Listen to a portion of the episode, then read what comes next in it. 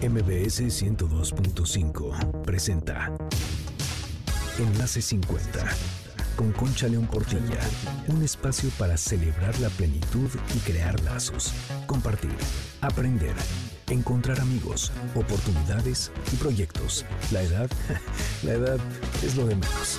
La actitud marca la diferencia, porque lo mejor de la vida empieza hoy. Enlace 50. 15 de julio. Qué gusto saludarlos. Soy Concha León Portilla, lista para empezar este gran programa, muy entusiasmada como siempre, Enlace 50, que es tu programa. Pues miren, quiero empezar con una frase que ya saben, esas frases que me encuentro, que todo el tiempo me estoy encontrando y me hacen tan feliz y me hace más feliz compartirlas, que dice así, la integridad de una vida no depende de la rapidez de las acciones depende de la precisión de las decisiones. Descubre quién eres, qué quieres y decide. Esta frase es de Alfonso Ruiz Soto. Hay otra que estuvo por ahí rondando en las redes que decía, no permitas que nadie te diga que ya pasó tu mejor momento Qué importante para nosotros en esta etapa de la vida tener esto muy en cuenta porque nuestro mejor momento no ha pasado, está por delante si nosotros queremos. El otro día fui al Museo de Antropología y leí otra frase que quiero compartirte y dice así, es de los toltecas. Ellos decían, dialoga con tu propio corazón. Qué importante abrir ese diálogo que no se abre desde muy joven, ese diálogo se va abriendo después y qué privilegio poder darnos cuenta de esto, abrirlo, disfrutarlo, enriquecernos con eso y tener un crecimiento interior que es de veras fundamental para nuestro legado, para lo que estamos haciendo ahora, para tener una columna fuerte dentro de nosotros. Y bueno, ya va, la última, todas estas frases tienen que ver con el programa de hoy. La última antes de iniciar es, en la vida no puedes llegar más lejos, ni más alto, ni más profundo que cuando llegas a tocar el alma de alguien más desde tu alma.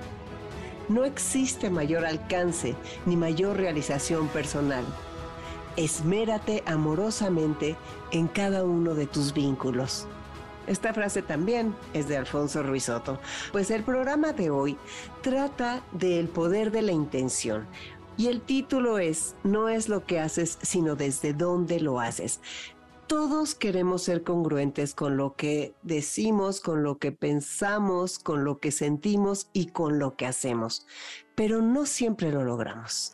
Si alguien dice que siempre lo logra, pues mis respetos. Yo creo que hay veces en que es difícil ser congruentes y eso tiene que ver con nuestras creencias, muchas creencias que ya no aplican a la realidad que estamos viviendo a nuestra educación, tal vez a nuestro miedo al rechazo se debe eso de, no ser congruentes, a temores de muchos otros índoles y pues realmente me parece un punto interesante a reflexionar. Hay veces que no nos atrevemos a decir lo que queremos o hacer lo que queremos.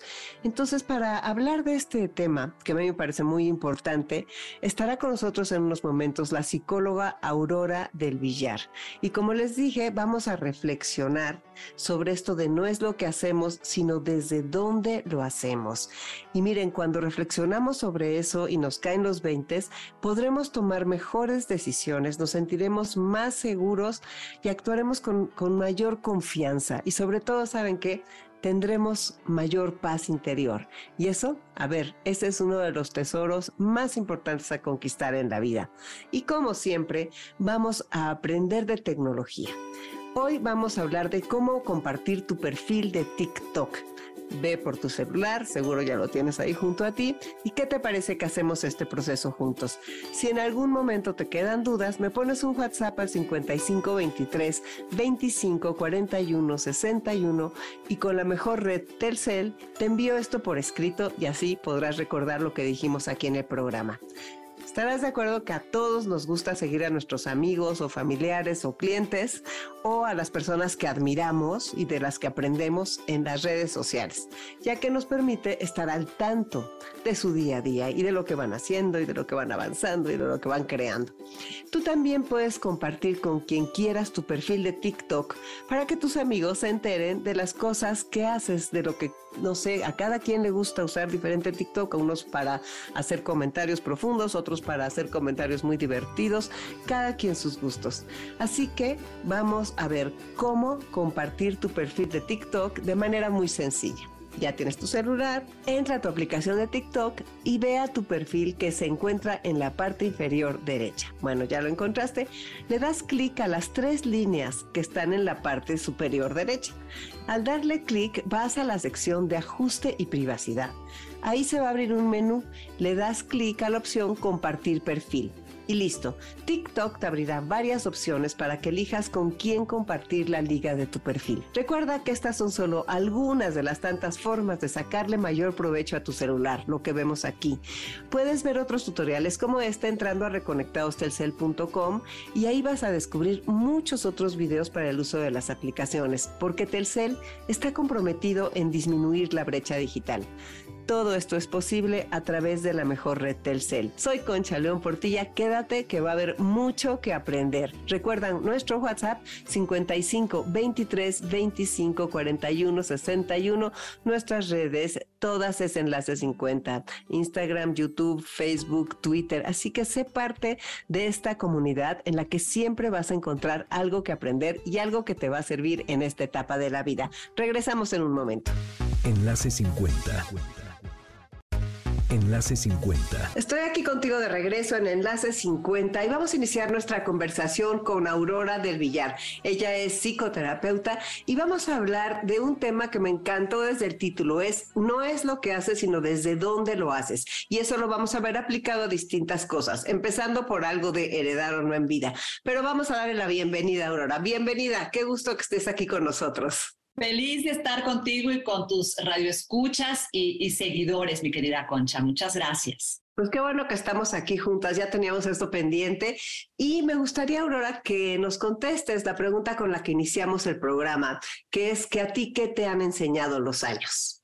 Los años me han enseñado cada vez más a que estar en el presente es el mejor lugar donde puedes estar, a que lo que quieras hacer hoy es mejor que sí explores la manera de hacerlo, porque mira, algo que eh, te diré que me ha pasado a mí, pero que veo continuamente también en mi consulta, es eh, este tema de ya estoy súper vieja, viejo, ya para qué, ya no lo voy a hacer, y que 10 años después llega un gran arrepentimiento de, no, hombre, estaba yo en un gran momento para haberlo intentado, yo no sé por qué dejé pasar el tiempo, hijos, estudios, compras, viajes, eh, eh, proyectos personales, emprendimientos, el momento es hoy.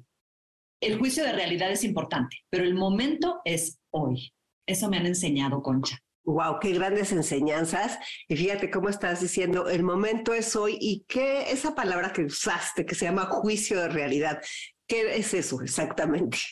A, a ver, es que yo, yo tengo 54 años y es, quiero ser primera bailarina del Ballet Nacional Ruso, eso en juicio de realidad es imposible.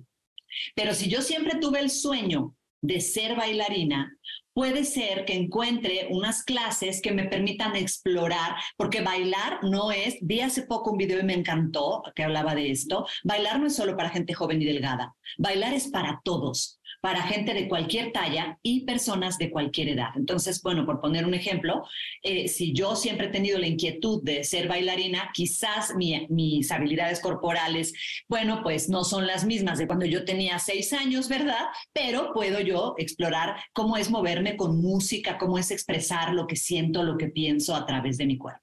Wow, ¿Qué no, está padrísimo, está padrísimo lo que estás diciendo. Eso de tomar las decisiones a tiempo, de veras, y eso de no sentirse demasiado grande. Todos los que nos están escuchando pueden tener un ejemplo de alguna decisión, porque la verdad el cambio, el deseo de cambio empieza a bullir, porque nos damos cuenta de que el tiempo se acaba. Y entonces postergamos y postergamos porque cuesta mucho trabajo cambiar. A ver, me encantó el título y antes de entrar directo al tema, me gustaría, ¿qué es? No importa lo que haces, sino desde dónde lo haces. ¿Qué nos quieres decir con eso? Es el profundo para qué de, las, eh, de lo que yo hago. Es decir, puedo hacer cosas que afuera se vean muy bien, pero que adentro a mí me hacen sentir muy mal como que las estoy haciendo para darles gusto afuera o las estoy haciendo para manipular afuera o las estoy haciendo eh, eh, por, por hacer eh, algo contrario a mis deseos, cualquier, cualesquiera que estos sean. Puedo tener alguna finalidad ulterior. A veces te digo, se ve muy bien, ¿no? Pero si yo te invité a comer, pero si yo te llamo por teléfono, pues sí, pero cada vez que me invitas eh, eh, me ofendes o me pero yo soy tu amiga, yo te invito. Entonces no es lo que hacemos, es para qué lo hacemos y desde dónde lo hacemos. Y ahí tenemos que ser profundamente honestos con nosotros mismos. Yo en realidad estoy cultivando esta amistad por conveniencia, o, bueno, o no, sí me mueve el afecto genuino, o yo en realidad te voy a dar un regalo, Concha, porque te quiero y porque creo que esto te puede gustar, o porque quiero generar obligación en ti, o porque quiero que me quieras.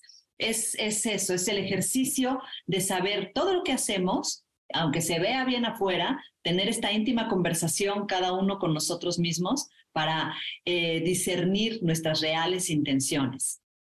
Está increíble. ¿Podría ser el poder de la intención? Claro, claro. Finalmente, esto lo sabes tú y estoy segura que eh, lo saben eh, el público, en el público, es uno cosecha lo que siembra. Entonces, uno puede autoengañarse creyendo que va sembrando flores del bien, de la bondad y del amor, pero teniendo una fe e intención, esas flores a lo mejor en un principio se ven bonitas, pero son esas que se marchitan de inmediato, huelen feo, están, nadie las quiere, porque si las intenciones terminan notándose. Hay que confiar en eso. A veces las buenas intenciones tampoco florecen a la primera. Claro. mucho con, con, los hijos, ¿no? Que en nombre de educarlos, los hijos pasan una etapa en que odian a sus papás porque, porque límites, porque no, porque no me das todo, pero al final es gracias por enseñarme el valor justo de las cosas, ¿no? Por ejemplo. Wow, qué bien.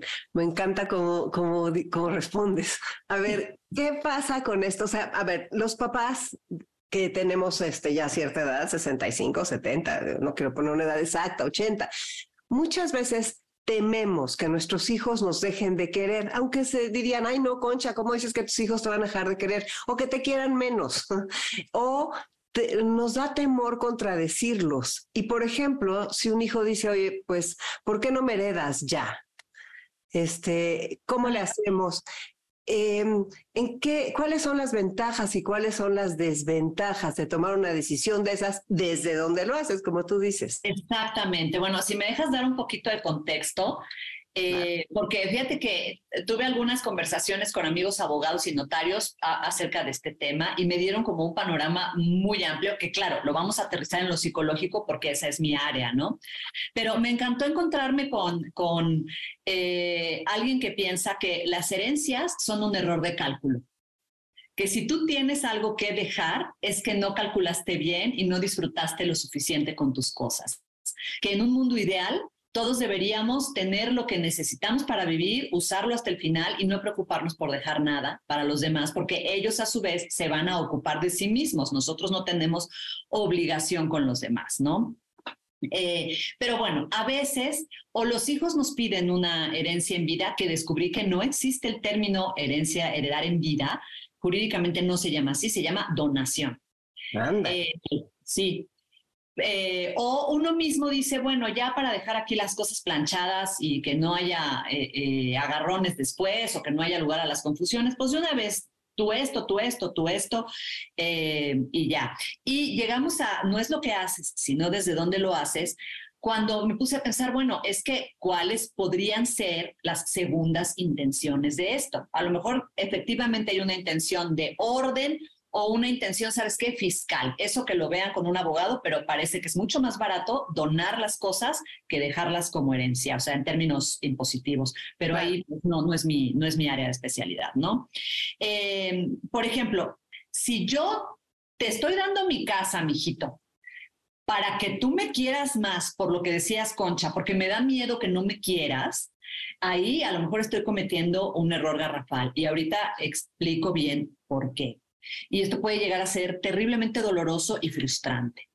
O si yo soy una persona que nunca tuve un proceso personal y nunca em, tomé cabalmente mi poder como persona para tomar mis decisiones, dar mis pasos, seguir adelante, a lo mejor estoy entregando mis posesiones para que las personas que las reciban se hagan cargo de mí. Y decidan por mí y ya no tener yo que pensar ni que nada. Y ahí pues también puede, eh, no salir también esa maroma, ¿no? O por control, hay padres que ya los hijos tienen 45, 50 y más años y quieren seguir decidiendo a qué escuela van los nietos, qué ropa se van a poner, qué va a servir ese día la señora en la mesa para comer o, o quien haga la comida, etcétera, y revisar también si hay una intención de control. Como yo te doy, ahora tú me tienes que obedecer. Digamos que desde estas tres intenciones yo auguraría pues fracaso en el operativo. Eh, eh, porque no hay es estas flores que, ay, qué padre, mi mamá me dio este palacio, no, pero ¿a qué costo? ¿A qué costo hubiera preferido comprarme una chocita y pagarla este, en, en mis precios y no el preciesazo que tengo que pagar por aparentemente un regalo? Eh, pero luego pasan cosas del otro lado, ¿no? A veces yo doy con todo el amor y no hay, no hay fijón, órale, pero resulta que cambia mi circunstancia y yo necesito mi bien de regreso. Y entonces, Concha, pues es muy posible que ya los, los hijos o las parejas, porque algo de lo que me hablaron mucho eh, eh, mis amigos de la abogacía fue esto, a veces los hijos son, son unos buenos hijos, pero las parejas no sienten la fuerza de ese vínculo, no les importa y se oponen o quieren vender de inmediato y ese bien se pierde y si lo quieren recuperar, no hay manera. Eh, o también hay un tema, Concha, no sé, heredar en vida a veces es una manera como de hacerme la fantasía de que no me voy a morir. ¿Así? ¿Ah, ok. Y las, o sea, sentarte a pensar en un testamento, en cómo vas a distribuir tu legado, etcétera, también tiene un ingrediente importante de aceptación de la llegada que es inevitable y casi siempre impredecible de la muerte. Claro, es que es, es, como esa parte de empezar a, o sea, que, que eso, además el testamento se debe de hacer en cuanto, o sea, aunque seas joven, eso es muy importante, ¿no? Pero sí, son esas cosas de sentir, de sentir, pues que ahí viene, ¿no? Y que, y que ahí está. Entonces, hacernos a la idea, entonces empezar a ir cerrando, ir viendo qué queremos y qué es lo que verdaderamente nos importa en lo que nos queda de tiempo en el tiempo que nos queda, que además no sabemos, como bien dices, a lo mejor alguien tiene muy pocos años y es, hoy es su último, su último día en la Tierra, ¿no? nunca se sabe. Eh, pero pues eso va a pasar sí o sí, porque hasta el momento pues no hay ninguna este, noción de que sea un proceso que nos podamos saltar. Todos nacemos, crecemos, a veces nos reproducimos, a veces no, y luego pues, nos morimos, ¿no? Eh, y eso da mucho miedo, para muchas personas es como, como eh, decía Osho, el, el guru este de la India tan polémico, pero decía, el miedo a la muerte en realidad es el miedo a una vida no vivida. Entonces, si yo siento miedo de, híjole, ya me está llegando la hora, más que decir, no, qué terror, ¿cómo lo evado? ¿No? Sería decir, bueno, ¿qué me falta? ¿Qué me falta por vivir? ¿Qué me falta por hacer? ¿Por sentir? por, eh, eh, por decir, por comunicar, y a lo mejor ahí como desahogando los pendientes, porque hay una fantasía en el inconsciente, si yo tengo muchos pendientes, no me voy a morir. Y, pues no es así, ¿no? La, la, pues la, cuerda se rompe un día, no sabemos cuál, pero se rompe. Sin, sí, es súper interesante eso que dices, si tengo muchos pendientes. Eh, yo tenía un tío que vivió 92 años, muy famoso, Miguel León Portillo, un gran escritor, historiador. Y entonces él siempre decía, es que tengo tanto trabajo por hacer que no me puedo morir. Y de veras estaba lleno de cosas. Y el otro día estaba escuchando una entrevista con Tamayo, también ya muy grande, que decía, es que tengo tanta obra por, por realizar que no me puedo morir. Entonces sí es cierto, ahora yo estoy de acuerdo en que si tienes muchas tareas por hacer, lo más probable es que tengas una ilusión y que tu salud se vea beneficiada por eso y que tengas un porqué y un para qué y a lo mejor vives más, ¿no? Pero de ahí a que no se acabe, pues sí se acaba, seas lo que seas, el más rico, el más santo, el más listo, el más tonto, o sea, todos, todos. Entonces sí es interesante. Y este, y eso de la herencia, o sea, realmente esa decepción que muchas veces se llevan los papás cuando no, cuando no aceptan dar la herencia o cuando, como tú dices, necesitan el bien de regreso y no se ven correspondidos. Qué, qué duro, ¿no? Qué duro, qué difícil. Yo me regreso tantito a lo que acabas de decir, porque claro, una cosa es tener proyectos pendientes, escribir libros, pintar cuadros, conocer lugares, hacer muchas cosas, y otra es ir dejando pendientes como cosas sin resolver, ¿no? Como eh, eh, nunca he terminado de resolver el viejo pleito con tal persona, nunca he podido decirle a esta gente que cuánto la amo, eh, como que voy pateando esos temas en la ilusión inconsciente. No, esto que me dices es un proyecto consciente y efectivamente sí tiene un efecto en la longevidad. La inmortalidad no la hemos conquistado todavía, pero la longevidad, por supuesto que sí, cada vez, cada vez más. Y yo creo que un proyecto de vida y, un sentido claro de vida, pues son clave para, eh, para esto. Y regresando a, lo que dices, pues es sumamente duro y tú, tú sabes las estadísticas mucho mejor que yo, pero hay un alto número de, eh, o bueno, una alta posibilidad, perdón, de que una persona adulta mayor, sobre todo si es mujer, termine en la pobreza sus días.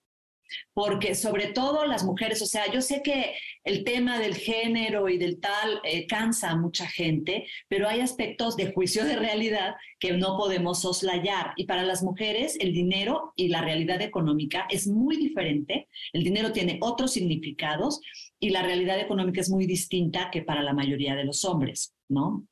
Entonces, eh, eh, hay casos, los puedes ver, casos de personas que terminan arrumbadas en una institución eh, de caridad pública, porque la familia no siempre es pues este núcleo benefactor protector que debiera ser, pero que bueno, pues que muchas veces estaba mal de origen o se va distorsionando con los años, ¿no? Porque también lamentablemente existe una en este lado del mundo una enorme falta de respeto por las personas mayores.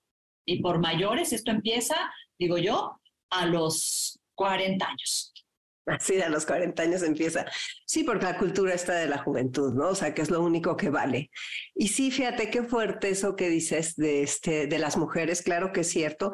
Y también realmente a la hora de que empiezan esto de las herencias, empiezan a, a meterse muchas cosas. O sea, por ejemplo, matrimonios que, que ya no son el primer matrimonio a la hora que eh, se muere, este, a la hora que muere el papá que estaba casado con tal persona que le dejó la herencia o que, o sea, se empiezan a mezclar y los hijos se enojan, o sea, todas esas cosas, la vida se va complicando, hay muchos, hay muchas vejeces, muchas complicaciones diferentes, muchas formas de haber vivido y entonces, eh, pues yo creo que sí, lo primero dentro de todo es dejar claro qué es lo que quieres y dónde lo quieres poner y luego ya cuestionarte si vas a querer tomar una de estas decisiones, ¿no? De heredar o no en vida.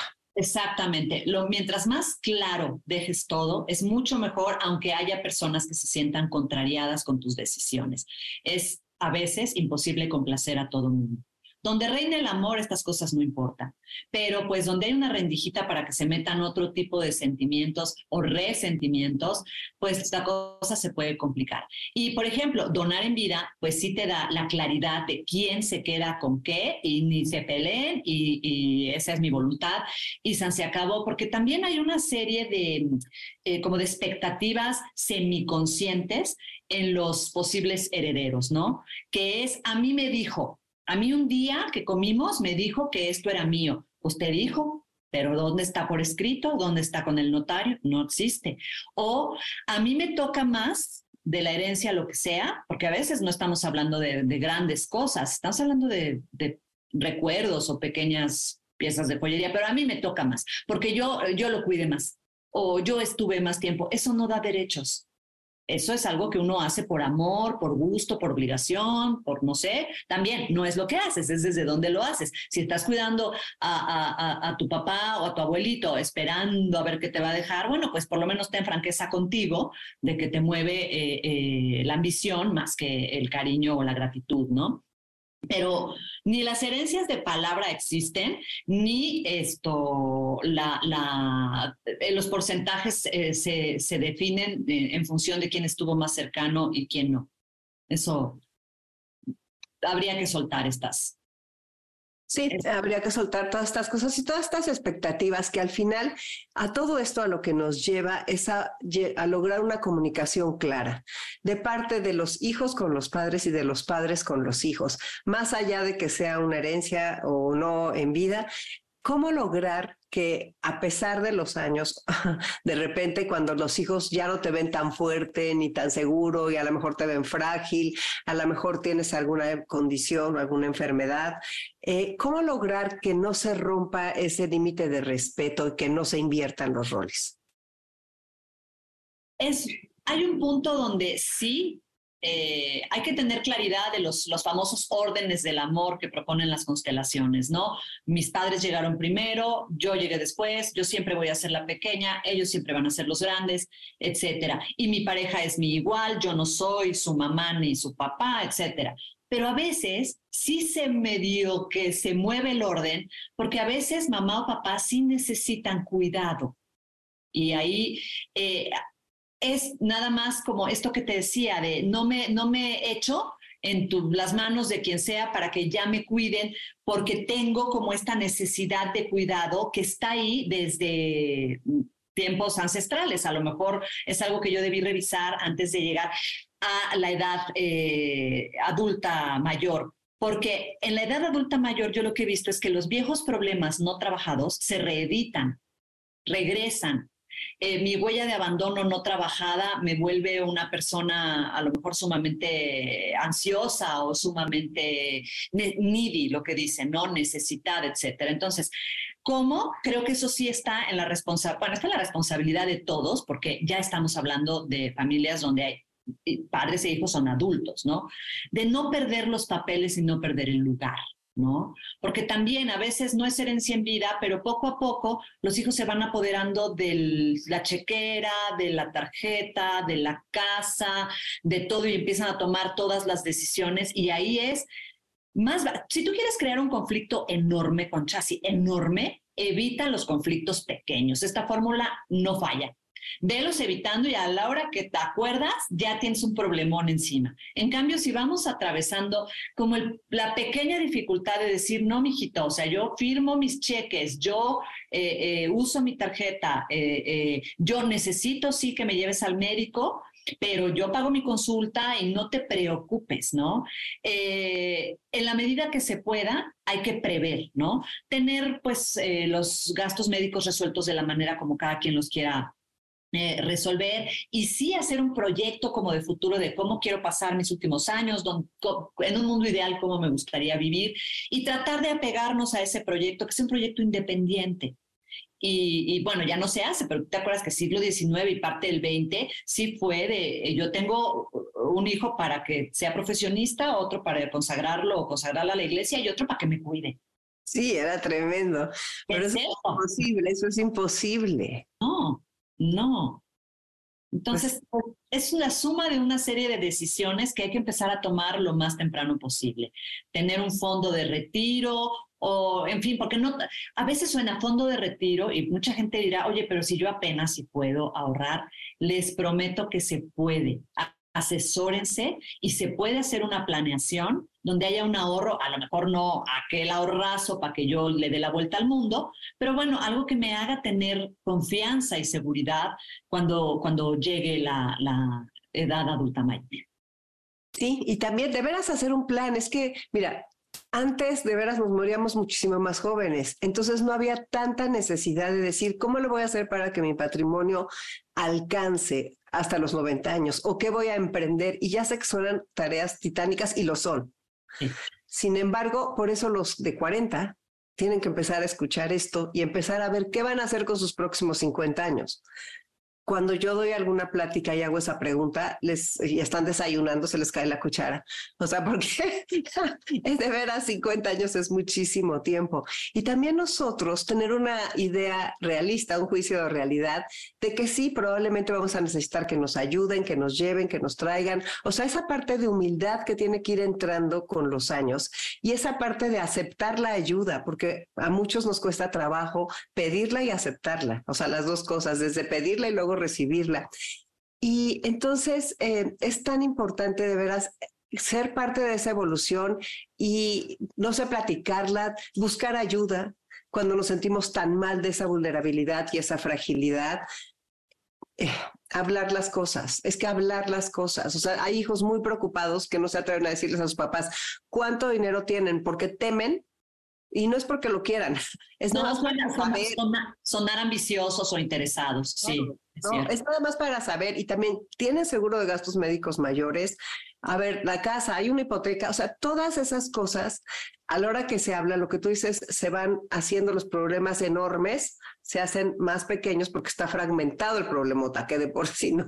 O sea, está, hay que hacerlo hay que hacerlo. Y hablas de un montón de cosas todas súper interesantes, ¿no? Porque también los, los hijos que ahora tienen 40, 50 años, pues eso, es empezar a ver eh, cómo evitar problemas para todo el sistema familiar, porque también de repente es, ya me tengo que ir a cuidar a mis papás, entonces cuido a mi pareja y se hace una cascada de problemas tremenda que a lo mejor se hubiera podido evitar con una conversación de estas difíciles, pero que sí hay que tener, ¿no? Mami, papi, ¿cómo estás pensando llegar? Mientras yo, estoy en mis 40, 50, voy también organizándome porque muy posiblemente yo voy a llegar y quizá a los 100, porque ya hay una generación ahorita que ya la expectativa es de 100 años que se me hace así tremendo, ¿no? Es lo que dices, ¿qué vas a hacer los próximos 50 años? Yo no, no, me abruma la pregunta, pero necesito tomar decisiones. Igual es como al mismo tiempo ir viendo con papá y con mamá qué van a hacer ellos y cómo podemos eh, eh, ayudar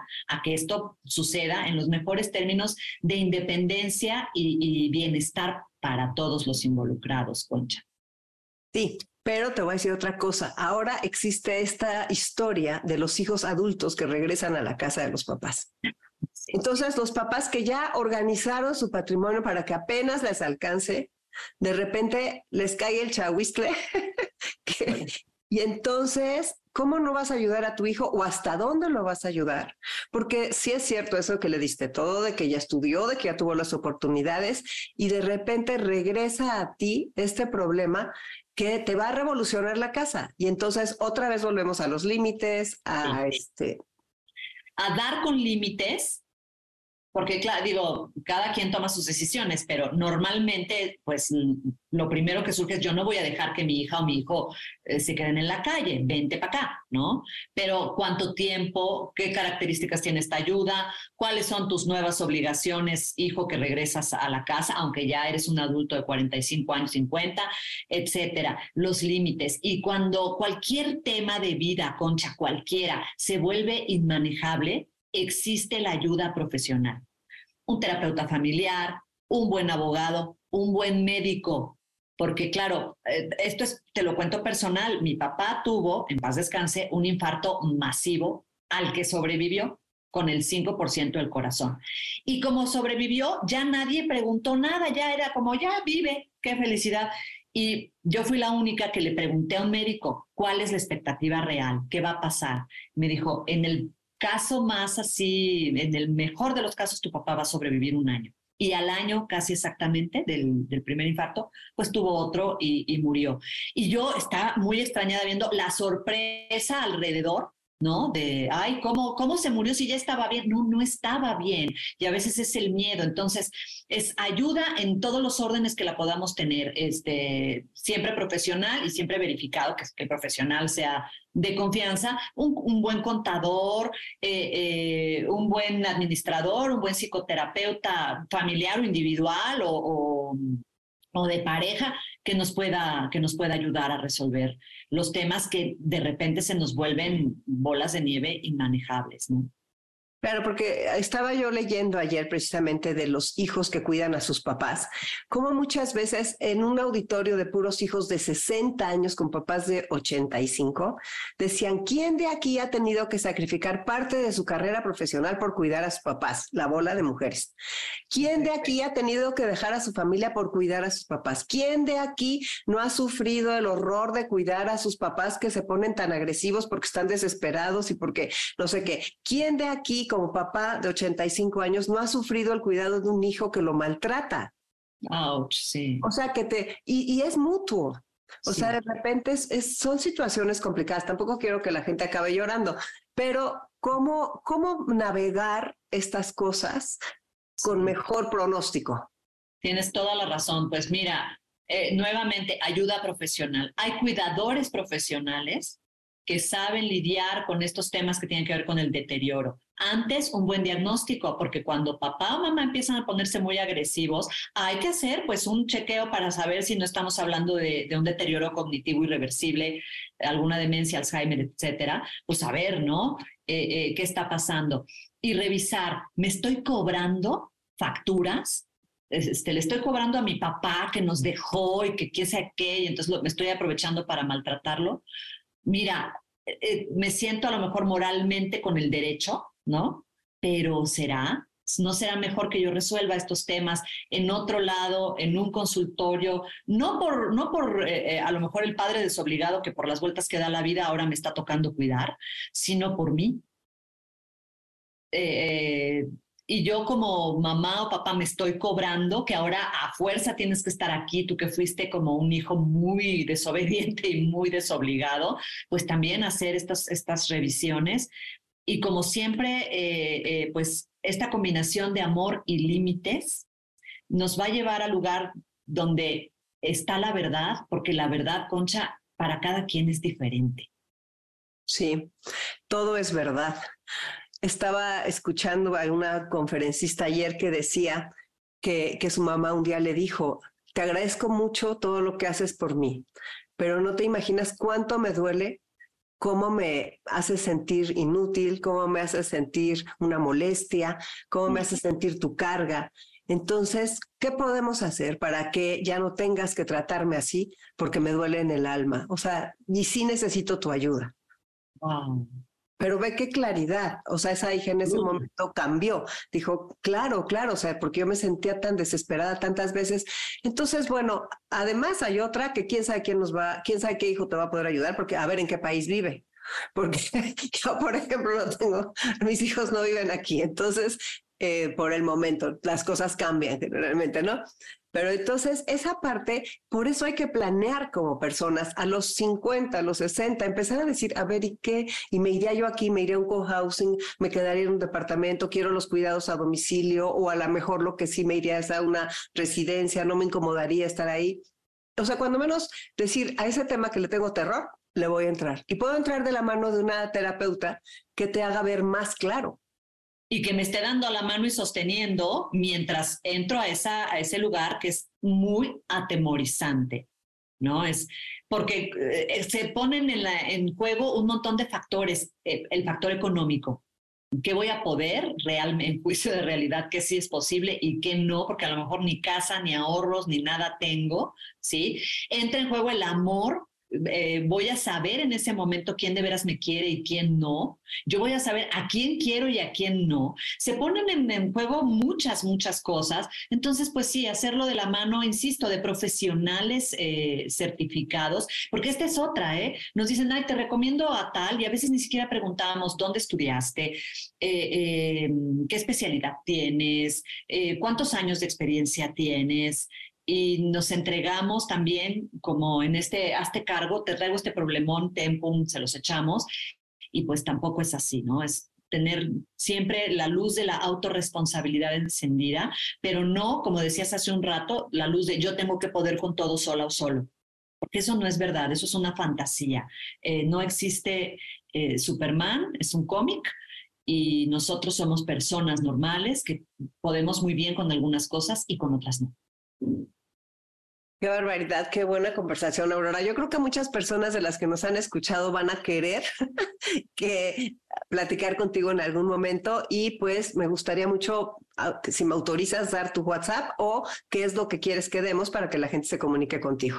Muchas gracias. Mira, WhatsApp eh, eh, está como muy saturado. Es más fácil comunicarse conmigo a través de redes sociales. Me encuentran en Facebook como Aurora del Villar Psicoterapeuta. Esa es eh, la, bueno, se llama fanpage. No, no es que yo tenga muchos fans, pero así se llama. Es la página, digamos, profesional que tengo en Facebook. y en Instagram también estoy como Aurora del Villar. Ahí me encuentran y me escriben mensajes y yo contesto todo, todo, todo lo que me escriben. ¿Y como qué mensaje te gustaría dar de despedida después de toda esta plática en la que fuimos pasando por diferentes cosas? Creo que primero déjame preguntarte si terminamos con lo que estuvimos hablando de, las herencias en vida o no, las ventajas y las desventajas. pues creo que sí, creo que hablamos de, que la ventaja de la claridad, la ventaja fiscal eh, está clara, las desventajas, pues el cambio de suerte patrimonial y las, de pronto la ambición de, de las parejas, ¿no? Esas son las ventajas y las desventajas. Sí. O de los propios hijos. O de los propios hijos. ¿eh? O de los propios hijos, es verdad, claro. Bueno, y entonces como que a manera de conclusión de toda esta conversación que yo creo que estuvo tan, tan llena de cosas prácticas y humanas y muy, este, la verdad, muy este, como que a mí me da paz poder hablar así, poder escuchar esa certeza con la que respondes.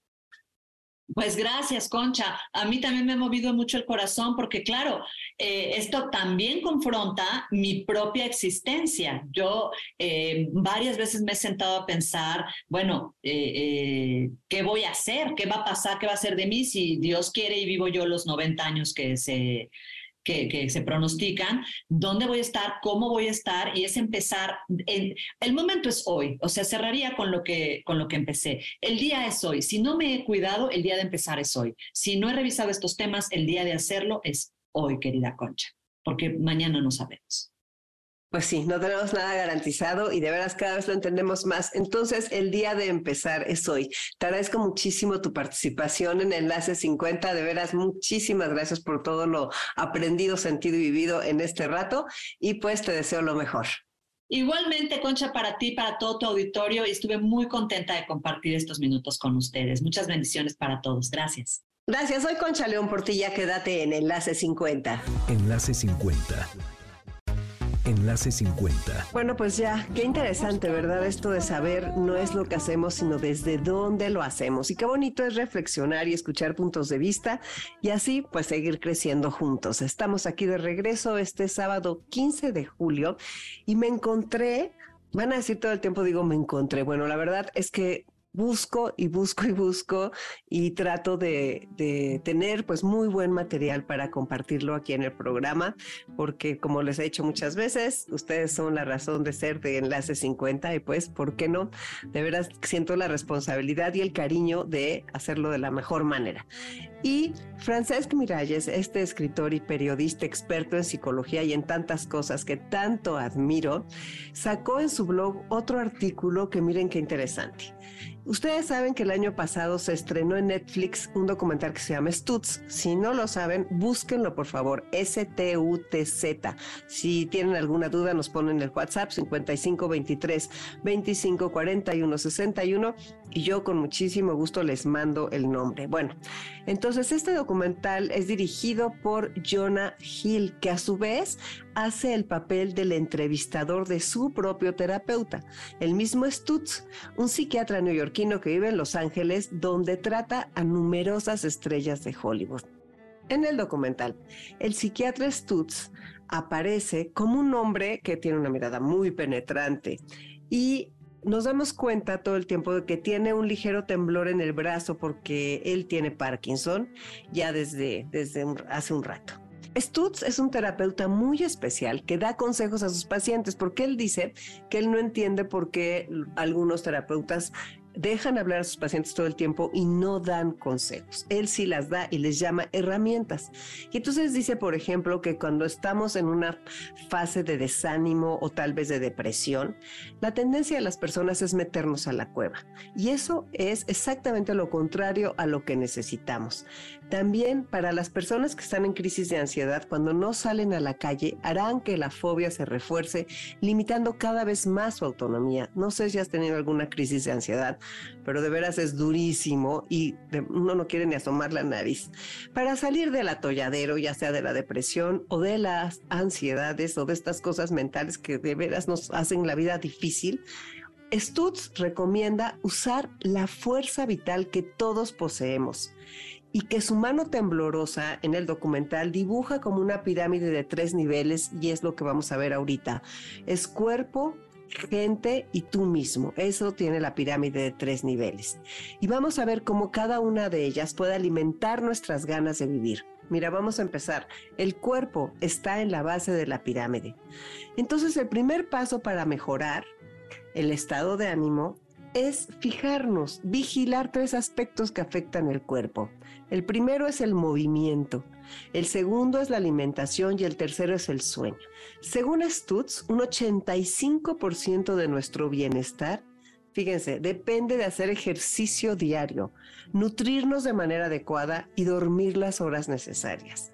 Entonces, cuando nos sintamos desanimados con las emociones negativas, hay que empezar por aquí, hay que revisar nuestras rutinas, hay que revisar nuestros hábitos y poner muy sólida esta base de la pirámide y ser muy responsables de nuestro autocuidado. Entonces, ¿qué dijimos? Hacer ejercicio, nutrirnos de manera adecuada y dormir las horas necesarias. Toda la información la tenemos al alcance de la mano de cómo hacer estas tres cosas. El ejercicio cada vez sabemos que es importantísimo para todo, para nuestra salud física, mental, para todo. Entonces no dejes de hacer ejercicio. La segunda parte de la pirámide es la gente. Pasa que las personas ansiosas o deprimidas tratan de evitar el contacto social cuando justamente es lo que más les conviene. Entonces, este célebre psiquiatra Stutz dice que hay que de veras buscar a las personas para no caer en el abismo de la soledad y de los pensamientos repetitivos. Cuando estamos solos, cuando nos aislamos, empezamos a caer en un círculo vicioso de pensamientos. Así que en los momentos de grande sazón, te recomienda Stutz quedar de ver a alguien, aunque ni siquiera sea tan cercano, nada más porque para poder abrir nuestra mente, para abrir nuestro corazón, estas conexiones con las personas refuerzan nuestra fuerza vital. La tercera parte de la pirámide es tú mismo. Cuando tu cuerpo y tus vínculos sociales están bien atendidos, en lo más alto de la pirámide queda la relación contigo mismo. Pero fíjense qué interesante que vamos por partes, ¿no? Entonces ya llegamos a la relación con nosotros mismos al final, porque sí hay que cuidar nuestro cuerpo, sí hay que cuidar nuestros vínculos y llegar a nosotros mismos. Dice Stutz que muchas veces no logramos resolver nuestros problemas porque no nos conocemos lo suficiente. Esto tiene que ver con lo que hablamos en el programa de hoy, que no es lo que hacemos, sino desde dónde lo hacemos, ¿no? Y por qué lo hacemos. Para conectar con quién eres, dice Stutz, la herramienta que recomienda es escribir. ¿Cuántas veces aquí en el programa hemos dicho eso de haz un diario? ¿Por qué nuestros cursos de narrativa? ¿Por qué el escribir lo que estamos sintiendo? De veras es tan importante adquirir este hábito. Aunque sea solo unas notas desordenadas en un papel que después vas a tirar, en tu escritura van a aflorar para tu sorpresa temas y matices que te darán pistas para resolver el desafío que estás afrontando. ¿No lo crees?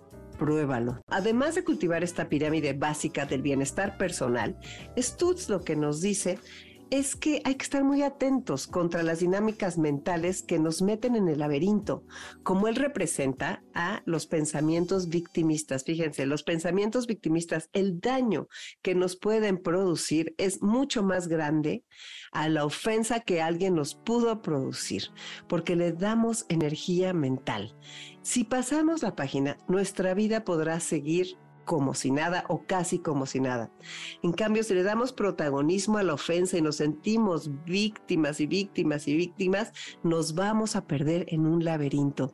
Y en sus propias palabras dice, cuando estás dentro del laberinto, la vida pasa de largo.